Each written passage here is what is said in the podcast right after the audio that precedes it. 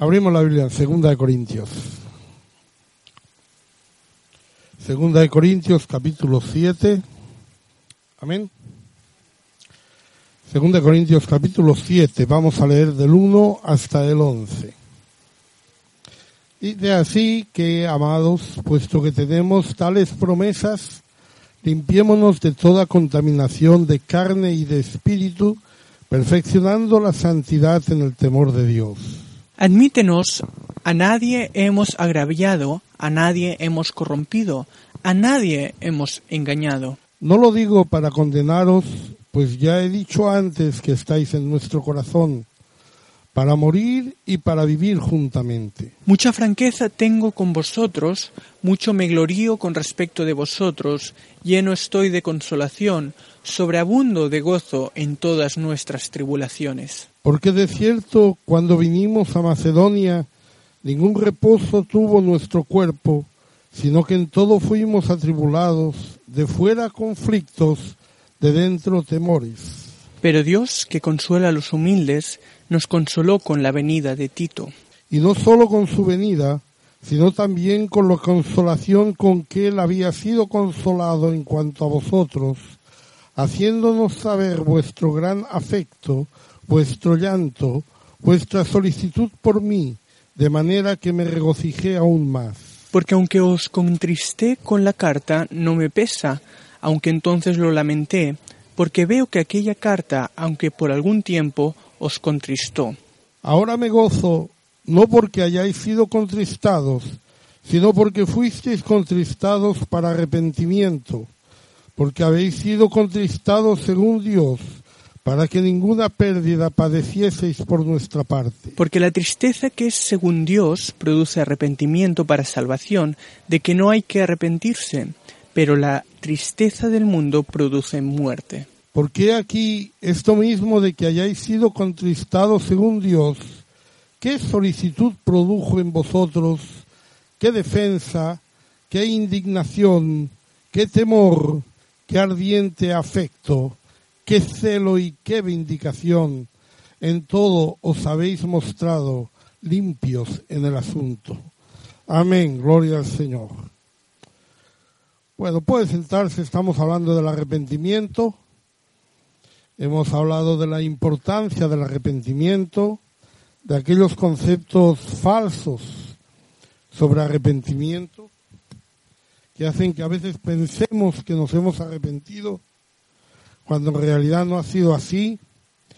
Y estamos hablando ahora de lo que sí es el arrepentimiento, la palabra metanoia en griego. Decíamos que era un cambio, un cambio de pensamiento. Hablábamos la semana pasada, un cambio de pensamiento respecto del pecado, porque por el conocimiento del pecado nos damos cuenta de que cosas que hacemos son pecado, no lo sabíamos o tal vez no le dábamos la importancia que tenía. También un cambio de pensamiento sobre nosotros mismos, al darnos cuenta de la necesidad que tenemos de que alguien nos salve, de que alguien nos perdone. También un cambio de pensamiento sobre el mundo, dándonos cuenta de que eh, es un lugar donde solamente se pueden cuidar cerdos y ni siquiera se pueden comer las algarrobas de ellos. Y también un cambio de pensamiento sobre Dios, al que ahora conocemos como un ser que concede el arrepentimiento, que permite que usted y yo estemos hoy en tiempo de arrepentimiento. Vamos a hablar del cambio de sentimiento entendiendo por sentimiento no el amor que estamos hablando siempre, sino esos sentimientos que debe despertar el arrepentimiento. ¿Qué pasa cuando nos damos cuenta de que hemos pecado? ¿Qué pasa cuando nos damos cuenta que pecamos? Cuando decimos una mentira, ¿qué sucede después? Hay a veces un simple, ah, no tenía que haberlo hecho ya está. No hay en nosotros ningún sentimiento que nos haga llorar, que nos haga mirar las cosas desde la gravedad en que Dios las ve. Y las vemos en la manera que nosotros Lo vemos todo. Como más tranquilos, como más justificable. Pablo escribió una carta a los Corintios que no tenemos. No sabemos qué carta sea, algunos piensan que es una parte de Primera de Corintios. Una carta dura, dice. Una carta que les contristó. Una carta que les hizo tener, vamos a decirlo así, que les removió por dentro. Les hizo tener unos sentimientos determinados delante de él. Y dice que del resultado de esa carta fue un arrepentimiento según Dios. Y ahora se gozaba no porque hubieran sido contristados, sino porque fueron contristados, según Dios, para el arrepentimiento. ¿Somos contristados por el pecado? Amamos la justicia, pero aborrecemos la maldad. Ahí es donde nosotros solemos fallar. En amar la justicia no fallamos. Nos gustan las cosas de Dios, amamos las cosas de Dios, queremos estar sintiendo siempre esa presencia y esas bendiciones, pero también cuando hay pecado no hay un aborrecimiento de ese pecado, no hay una contristación por ese pecado. Hay una tristeza, según Dios, que produce el arrepentimiento. Hay un sentir negativo hacia el pecado, que no lo justifica, que no lo acepta, que no lo permite y por esa causa llega el arrepentimiento. Si eso no está, uno puede estar pecando vez tras vez sobre la misma cosa sin que suceda nada. De hecho, muchas veces pecamos una y otra vez sobre la misma cosa sin que pase nada. Porque no hay un sentimiento de contristación, un sentimiento de tristeza. Pecamos y quedamos tan contentos. Pecamos y seguimos como si no hubiéramos hecho nada.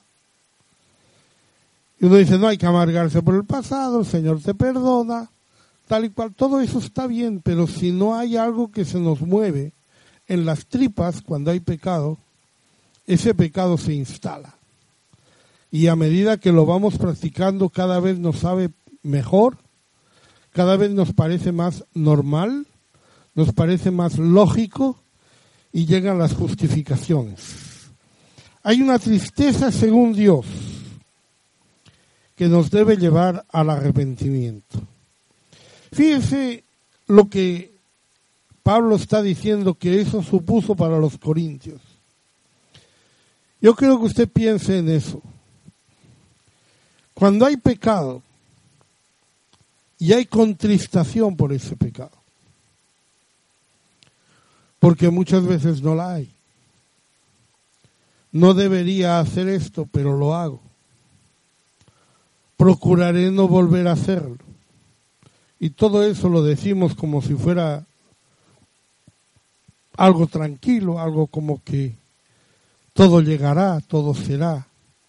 Y no hay un contristamiento interior. Mire cómo lo define Pablo en este texto.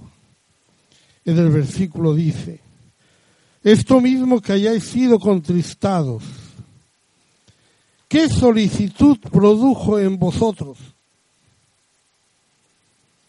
Una solicitud. Eso produce un deseo de ponernos en marcha. Cuando usted ve que ha pecado, usted tiene que pensar qué va a hacer para no volver a pecar. No diga solamente no voy a volver a hacerlo, sé que es pecado, no debo volver a hacerlo, pero ¿qué va a hacer? ¿Qué iniciativa va a tomar? ¿Qué va a cambiar? Porque si su vida va a seguir como estaba, usted va a volver a caer en el mismo pecado.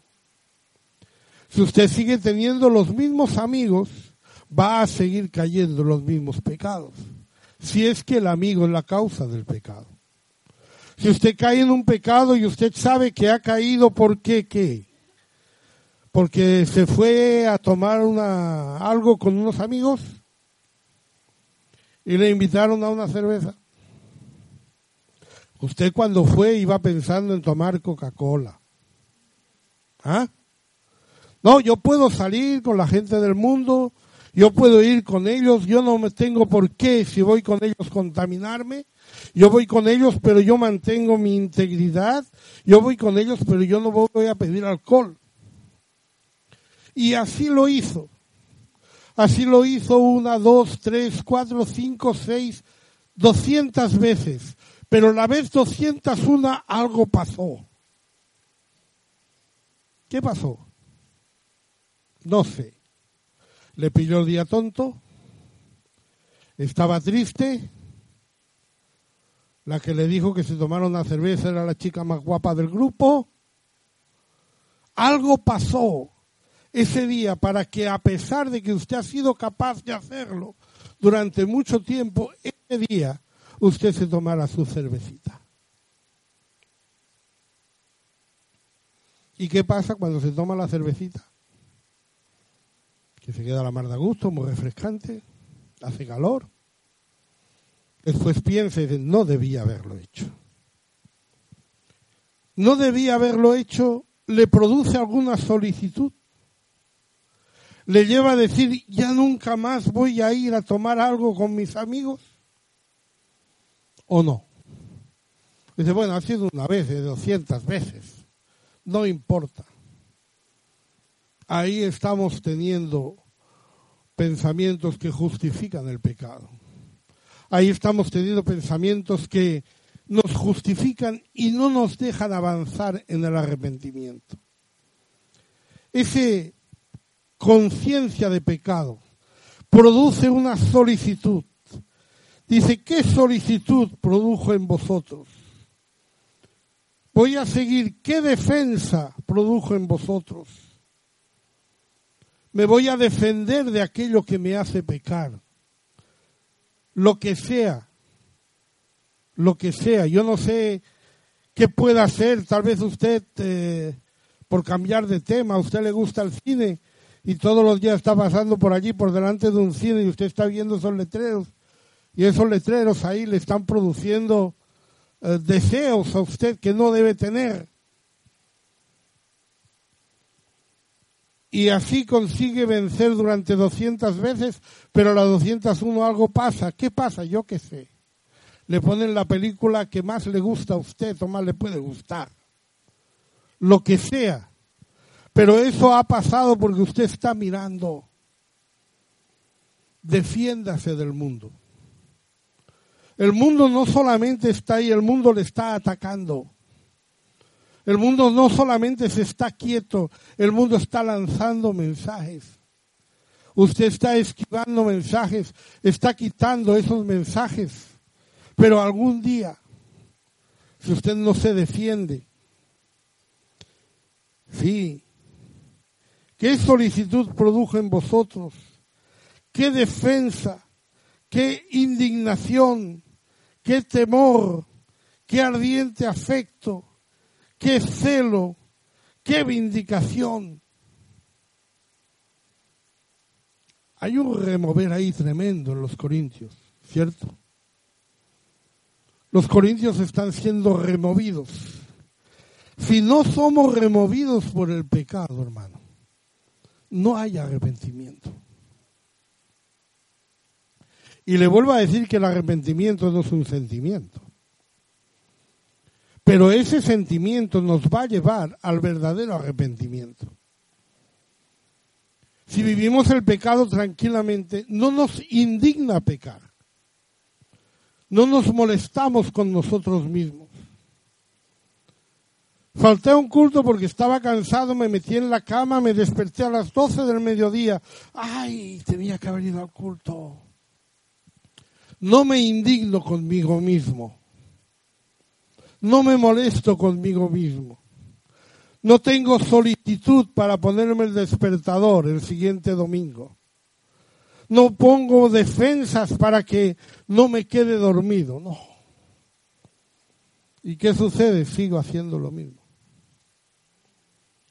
Cuando hay una indignación, usted toma medidas. Cuando usted se enfada con alguien porque sabe que, yo que sé que ha pasado algo, usted toma medidas con esa persona. Toma medidas respecto a eso. Toma medidas respecto a ese problema. ¿Por qué? Porque hay un sentimiento. El arrepentimiento produce ese sentimiento. Los de Pentecostés, dice la Biblia, que fueron compungidos de corazón. Yo quiero que usted piense de estas palabras, hermanos. Son difíciles de, de definir, pero yo quiero que usted piense, realmente a mí el pecado me compunge. Realmente a mí el pecado me fastidia en mi vida. Realmente el pecado me indigna que esté en mi vida. Nuestro compromiso de santidad, hermano, es ante Dios, pero es también ante nosotros mismos, hermano. Usted tiene que tener un compromiso consigo mismo de cuidar su alma. Un compromiso consigo mismo de andar en santidad. Un compromiso consigo mismo de no faltar a un culto. Un compromiso consigo mismo de no quitarle a su alma nada que la pueda edificar. Eso independientemente de los compromisos que tenga con Dios. Pero a mí me molesta, hermano. Yo no sé, yo cuando trabajo, yo soy contable y cuando me equivoco, me molesta. Me molesta. Es un problema conmigo. A lo mejor mi jefe ni se entera. Yo lo corrijo. Tomo mis medidas para no volver a equivocarme. A partir de ese día cada vez que me encuentro en la misma situación, digo, cuidado con eso que el otro día me equivoqué. ¿Verdad? Seguro que en su trabajo usted es igual. Pero ¿qué pasa con el pecado? Cuando le invitan a, salir ahí de, a tomar algo, usted sabe que el otro día pecó, pero dice, hoy no voy a pecar. Hay un compromiso con nosotros mismos, hermano. Y a mí me indigna. Yo me pego las broncas a mí mismo cuando las cosas no las hago bien. Si no hay eso en nosotros, hermano, no hay arrepentimiento. Porque eso es lo que va a producir que usted llegue al arrepentimiento. Hay una tristeza hay un sentir. En Lucas 18, del 9 al 14. A unos que confiaban en sí mismos como justos y menospreciaban a los otros, dijo también esta parábola. Dos hombres subieron al templo a orar, uno era fariseo y el otro era publicano. El fariseo puesto en pie oraba consigo mismo de esta manera Dios, te doy gracias porque no soy como los otros hombres, ladrones, injustos, adúlteros, ni aun como este publicano. Ayuno dos veces a la semana, doy diezmos de todo lo que gano, mas el publicano, estando lejos, no quería ni aun alzar los ojos al cielo, sino que se golpeaba el pecho diciendo Dios, sé propicio a mí, pecador. Os digo que éste descendió a su casa justificado antes que el otro, porque cualquiera que se enaltece será humillado y el que se humilla será enaltecido. Dos personas. Uno fariseo, otro publicano. Los dos suben al templo a orar. Muy bien. Bien por el fariseo, bien por el publicano. ¿Por qué suben al templo a orar? Bueno, si uno ve la oración del publicano, del fariseo, uno dice, pues no sé qué hace ahí. Porque ese hombre dice la Biblia que oraba consigo mismo. Ese hombre se limitó a decir todo lo bueno que hacía, todo lo fantástico que era. No necesitas venir a decirle a Dios lo bueno que eres. Pero la Biblia dice que el que salió justificado fue el otro, lo que quiere decir que la Biblia dice que los dos necesitaban ser justificados. Pero el fariseo enfrentaba su pecado de una manera. El fariseo sabía que era pecador, por eso fue al templo. El fariseo sabía que tenía que ponerse delante de Dios, por eso fue al templo. Pero una vez delante de Dios, el fariseo está tratando de decirle al Señor los méritos que él tiene para que el Señor le perdone los pecaditos que tiene. Es verdad que dijo una mentira, pero Señor, tú sabes que yo no falta un culto. Tú sabes que yo doy mis diezmos. Estoy en un programa de ayuno, un programa de oración, un programa de vigilia, un programa de no sé qué, un programa de no sé cuántos. Soy capaz de cualquier cosa. Yo eh, no soy como la demás gente, no soy como los otros hermanos, yo soy sincero, yo estoy ahí.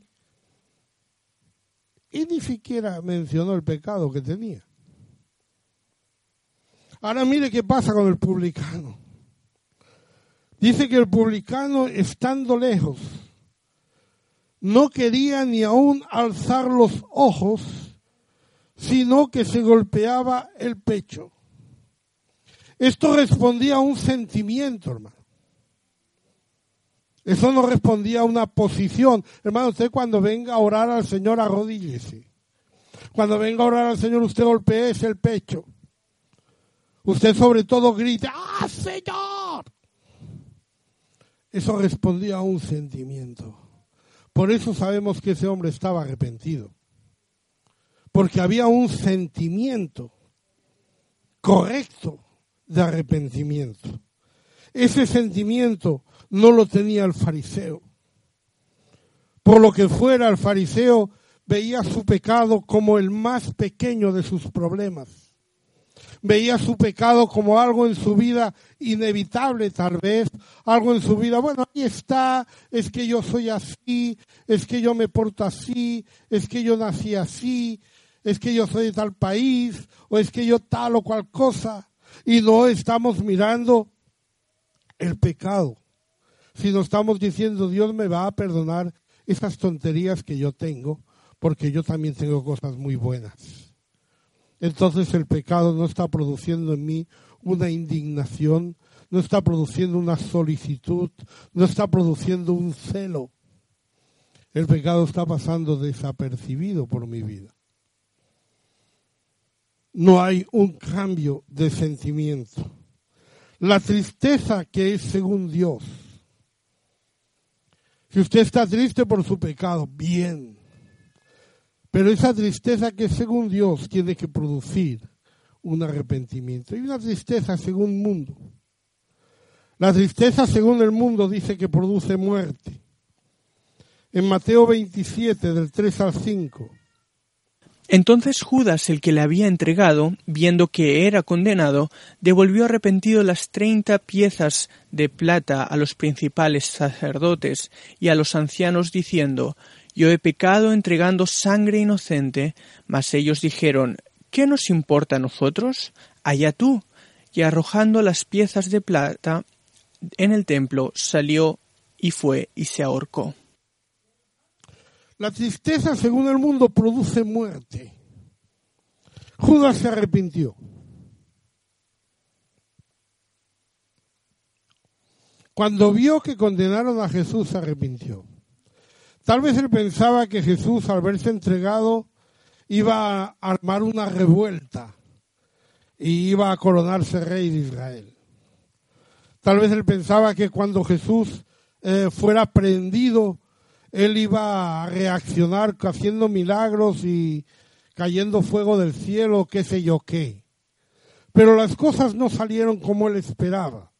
Así que dice la Biblia que cuando vio que condenaron a Jesús, se arrepintió. Yo quiero que se quede con esa palabra. Judas se arrepintió. Ahora, ¿por qué ese arrepentimiento no produjo vida? Porque ese arrepentimiento llevó a la horca a Judas. Porque ese arrepentimiento destrozó a Judas. Porque Judas podía haber seguido viviendo, a lo mejor muchos años más.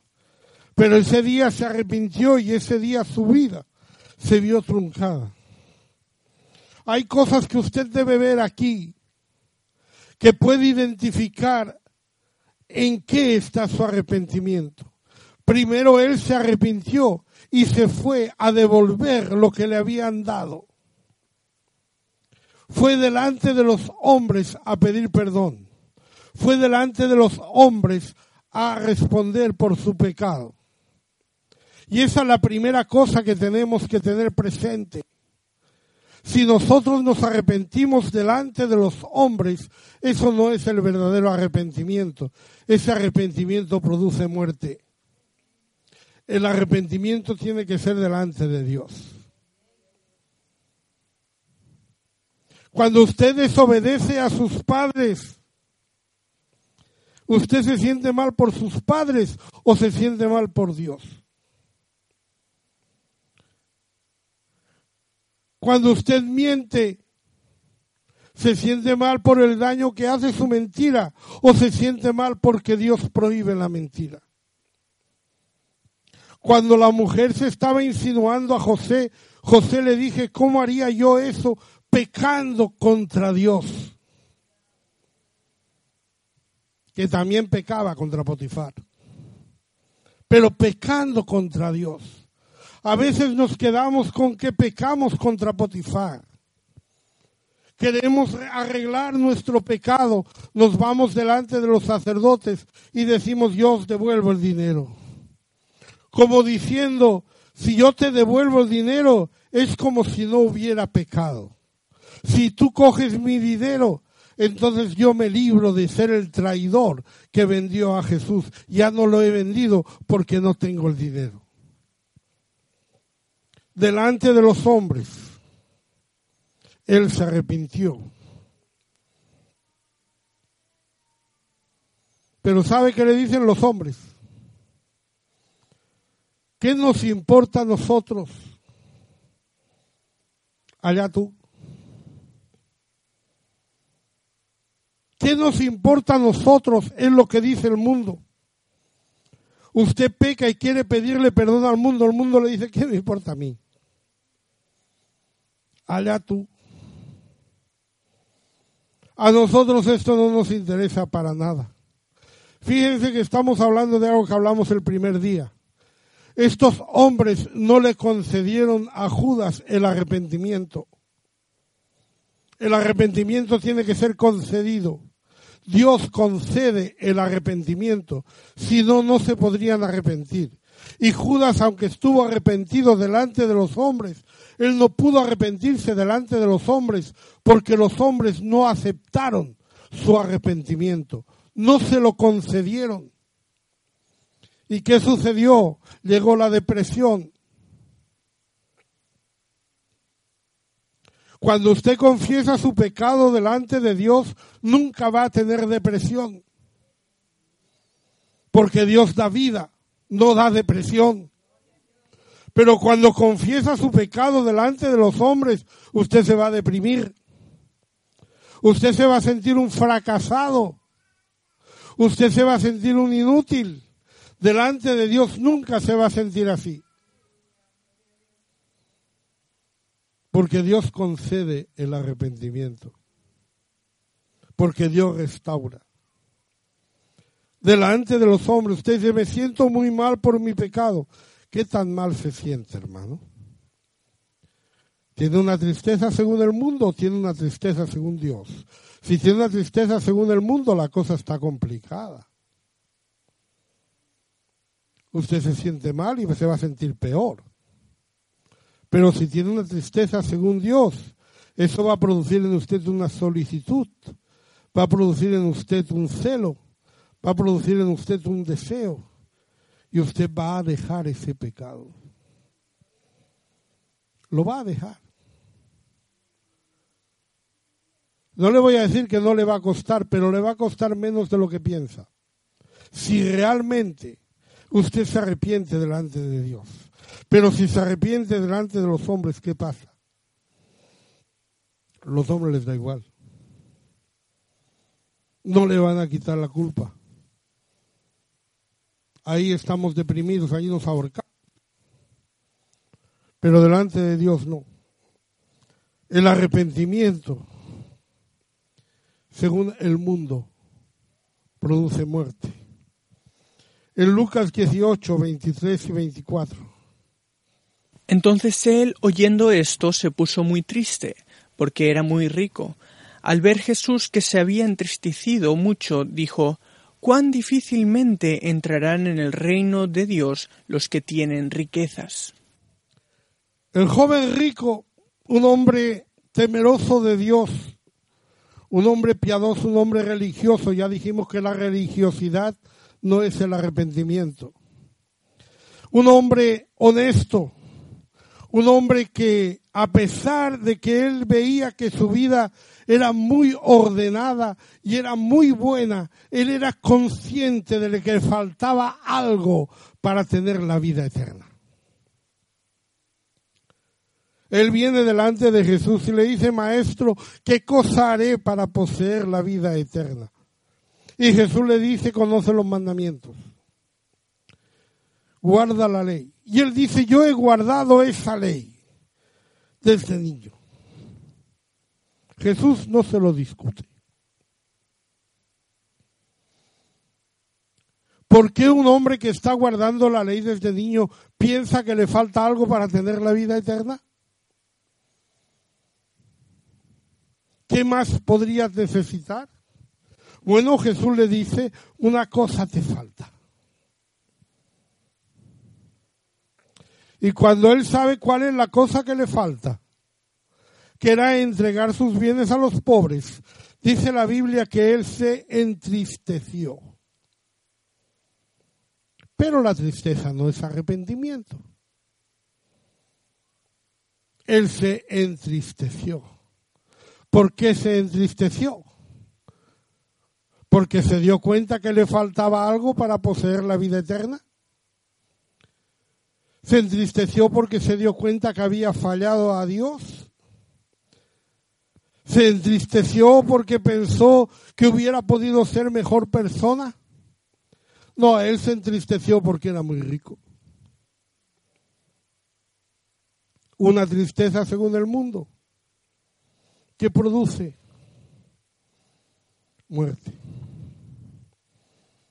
Al ver Jesús que se había entristecido mucho, dijo, cuán difícilmente. Qué difícil, hermano cuando usted está en el mundo y tiene las cosas del mundo, llama a las cosas del mundo y busca las cosas del mundo, qué difícil es que usted tenga un verdadero arrepentimiento. Pero no es imposible, claro que no. Pero tampoco le vamos a bajar la cuota, hermano. Porque a lo mejor yo le hubiera bajado la cuota. Y usted también, que es muy una persona muy humana y muy sensible, y entonces cuando ese pobre rico me dice, ay hermano, pero es que tengo tantas cosas. Entonces yo le hubiera dicho, bueno hermano, no se preocupe, de la mitad.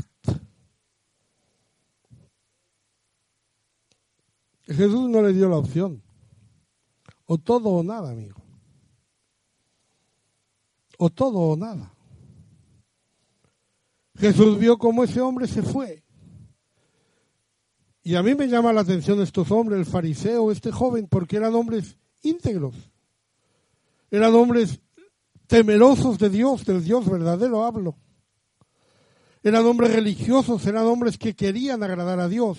Pero llegó el momento que Dios les pidió que hicieran algo que ellos no querían hacer y amaron más lo que ellos querían hacer que a Dios.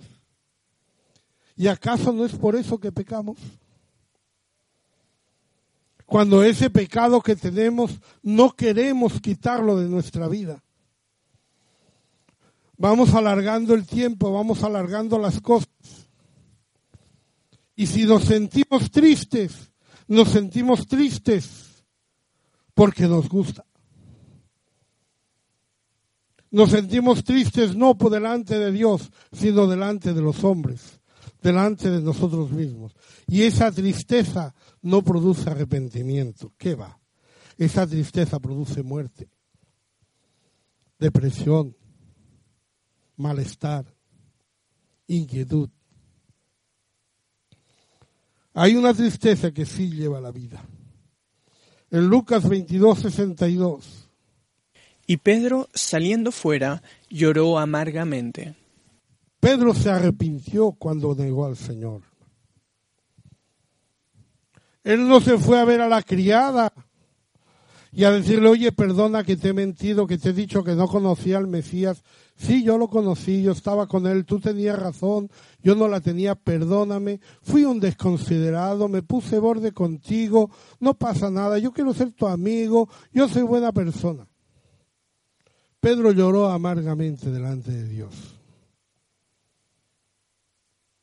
Y a Pedro no le pasó nada por negar al Señor tres veces. No hay ningún estigma sobre él. No hay ninguna nota mala, no hay ninguna libreta negra en la que está Pedro ahí. Nosotros consideramos a Pedro un gran apóstol, consideramos a Pedro lo que él es. Desde un día negó al Señor, es verdad, pero se arrepintió. Y cuando usted se arrepiente delante de Dios, es ese arrepentimiento el que decía Pablo del que no hay que arrepentirse, porque usted se arrepiente delante de Dios y Dios restaura. Y usted va a seguir su vida sin ese pecado. Y ese pecado va a irse quedando en el pasado y cada vez más lejos. En el Salmo 51, 17. Los sacrificios de Dios son el espíritu quebrantado, al corazón con constricto y humillado no despreciarás tú, oh Dios. El problema es que el corazón contrito y humillado no es una posición. El corazón contrito y humillado no es una costumbre. Humíllese delante de Dios. Y usted dice, Señor, yo no soy nada. Pero por dentro ¿Qué pasa? Usted no se está sintiendo así. Yo me tengo que humillar, me humillo. Yo digo que no soy nada, yo, digo que no valgo para nada. Yo digo que soy el peor de los pecadores, pero en el fondo pienso que hay muchísimos pecadores peores que yo. ¿Mm? No son cosas que usted pueda hacer. Hermano, ¿cómo me contristo? No, usted, hermano, lo que tiene que hacer es rasgarse la vestidura así. No. Tiene que estar ahí.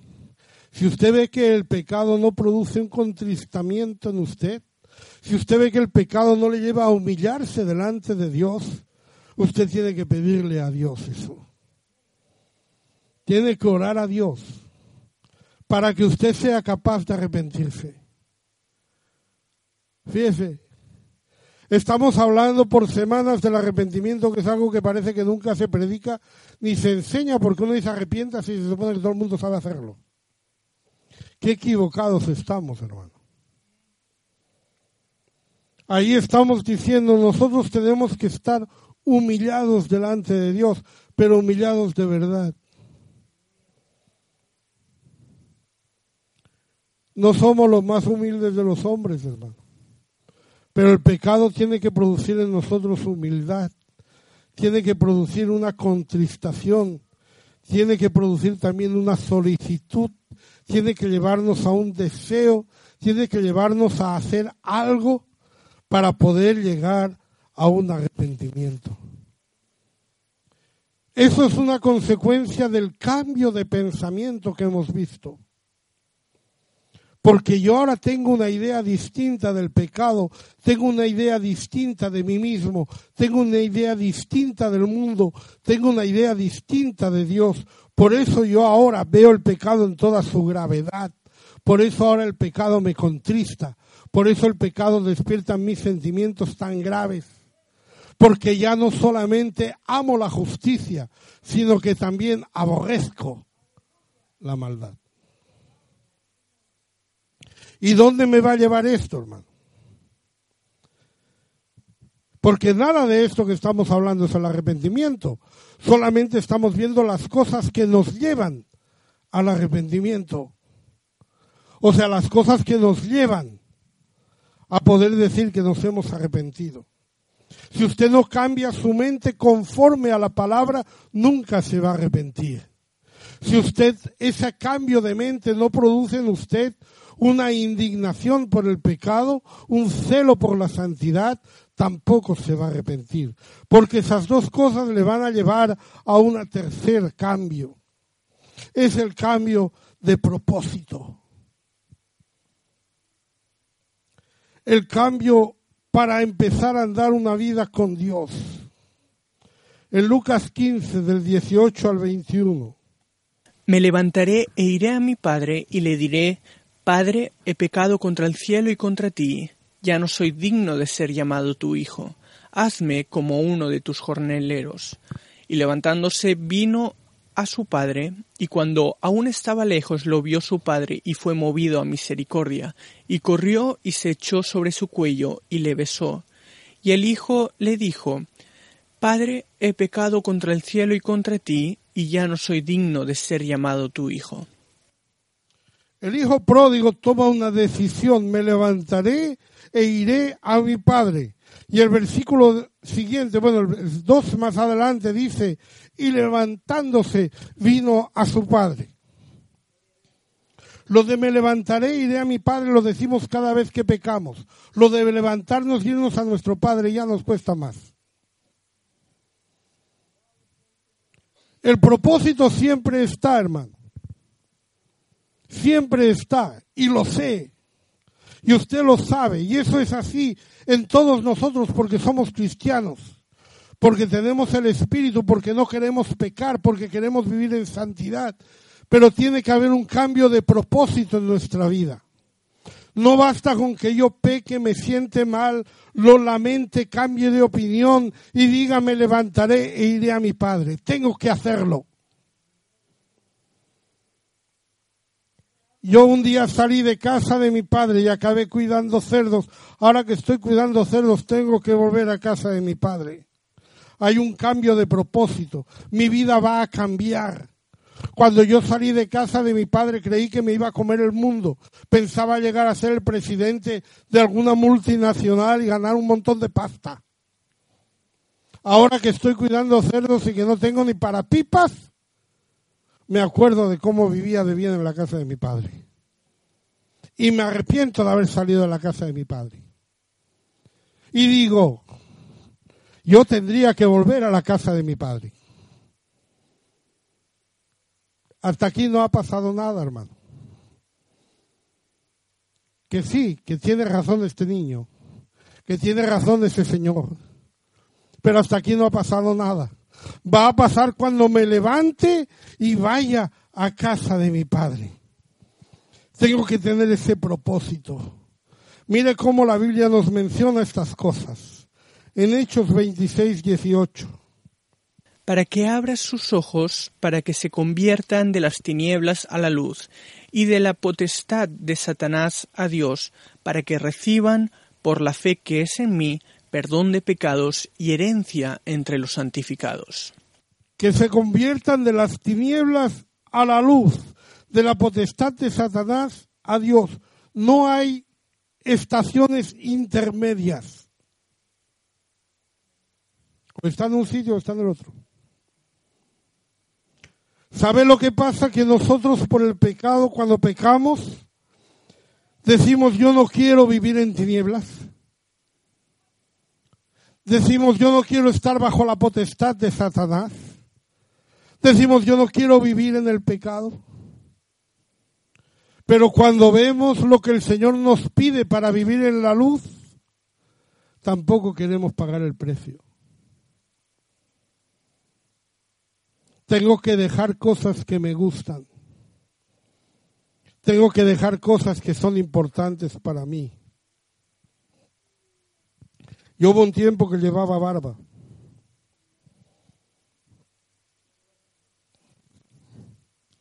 Algunos me habrán visto por ahí en fotos con barba. Cuando nuestra organización llegó, ellos no aceptan las barbas, me lo dijeron. Yo al día siguiente me afeité la barba. Algún hermano me dijo, uy hermano, si era su personalidad. Si usted se cree que cuatro pelos son mi personalidad, no me conoce. A ver, las cosas tienen precio. Las cosas tienen sacrificio. Me levantaré e iré a mi Padre. Es una gran decisión, pero no hay camino intermedio. Usted tiene que dejar el pecado. Usted dice que me gusta, es igual. Está bajo la potestad del enemigo. En Colosenses 1.13. El cual nos ha librado de la potestad de las tinieblas y trasladado al reino de su amado Hijo. Hay una potestad de las tinieblas, hay un reino de su amado Hijo. Lo que estoy diciendo, lo que estoy insistiendo es que si usted está lamentando su pecado, si usted quiere tomar una decisión sobre su pecado, usted ha cambiado de pensamiento, usted tiene un sentimiento de culpa o de tristeza o de lo que sea por su pecado, usted tiene que cambiar de propósito en su vida. En Zacarías 1.3. Diles pues, así ha dicho Jehová de los ejércitos, volveos a mí, dice Jehová de los ejércitos, y yo me volveré a vosotros, ha dicho Jehová de los ejércitos. Mire que la iniciativa está en usted. Aunque parezca increíble, cuando decimos que nos ha trasladado de la potestad de Satanás al reino de su amado Hijo, usted eso lo hizo en la cruz. No no fue en la cruz. Eso lo hizo cuando usted quiso. Eso lo hizo cuando usted se decidió. Esto lo hizo cuando usted se volvió a casa de su padre. Volveos a mí, dice Jehová, y yo me volveré a vosotros.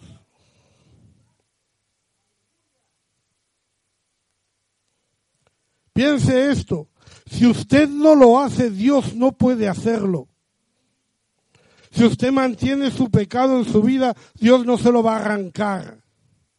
Pero también el día que usted haga lo que tiene que hacer, cambie el propósito de su vida, deje de lamentarse, deje de mirar con, con nostalgia esas algarrobas que se comen los cerdos, deje de ver cómo el mundo disfruta de su comida y usted se decide a ir a su Padre y se levanta de ese lugar de la potestad de Satanás y se va a, ver a su Padre.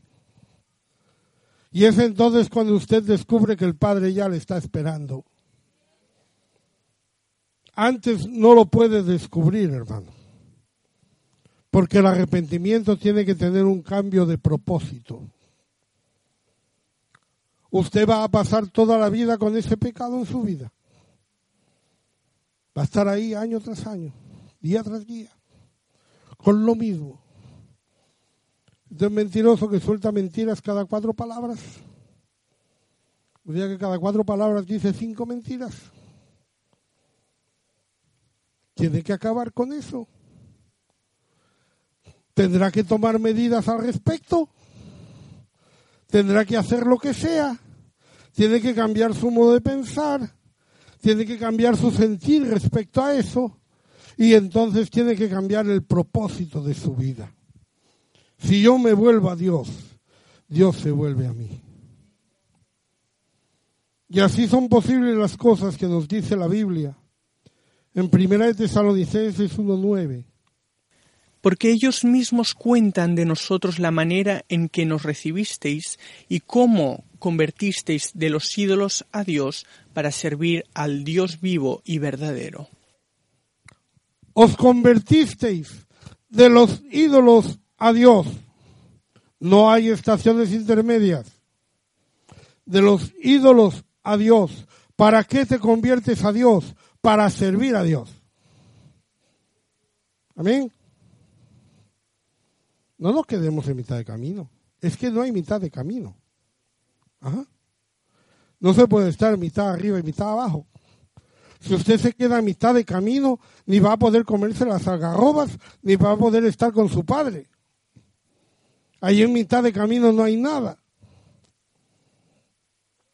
Pero yo tengo que ver que yo me tengo que convertir de los ídolos a Dios.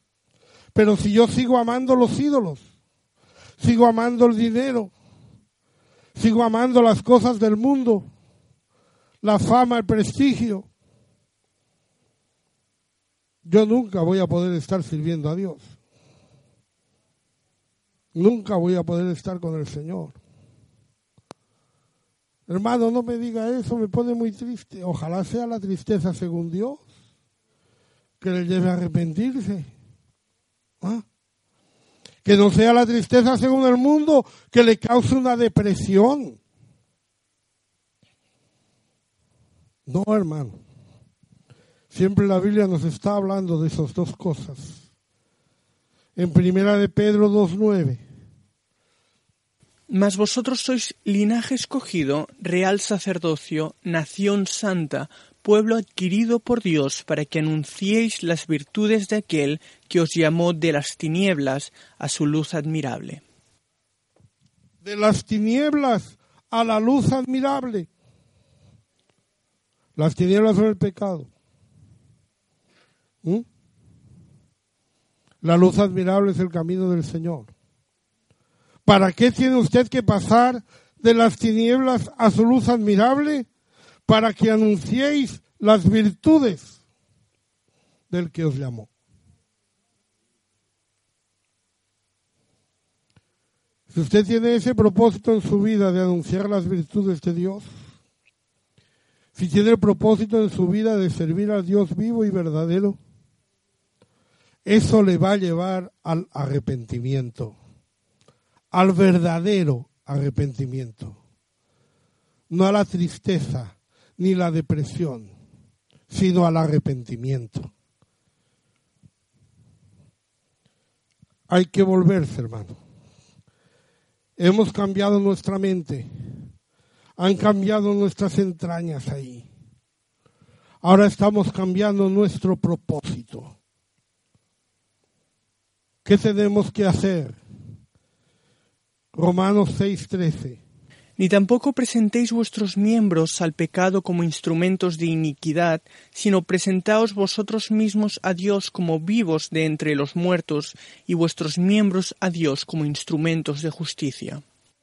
Presentaros vosotros mismos, vosotros mismos, a Dios. No vamos a estar entre los muertos porque tenemos el Espíritu Santo. No vamos a ser como la gente del mundo porque nosotros no estamos muertos, nosotros estamos vivos. Y vamos a presentarnos delante de Dios y vamos a decirle, Señor, yo estoy vivo en medio de estos muertos. Y me voy a presentar delante de Dios como vivo de entre los muertos. Y la segunda cosa, voy a presentar delante de Dios mis miembros, mis manos, mis pies, mi boca, mis ojos, mis oídos. Lo voy a presentar como instrumentos de justicia. Ojalá usted pueda salir hoy con ese propósito en su vida de presentarse usted delante de Dios, de presentar sus miembros como instrumentos de justicia. No podemos seguir pecando.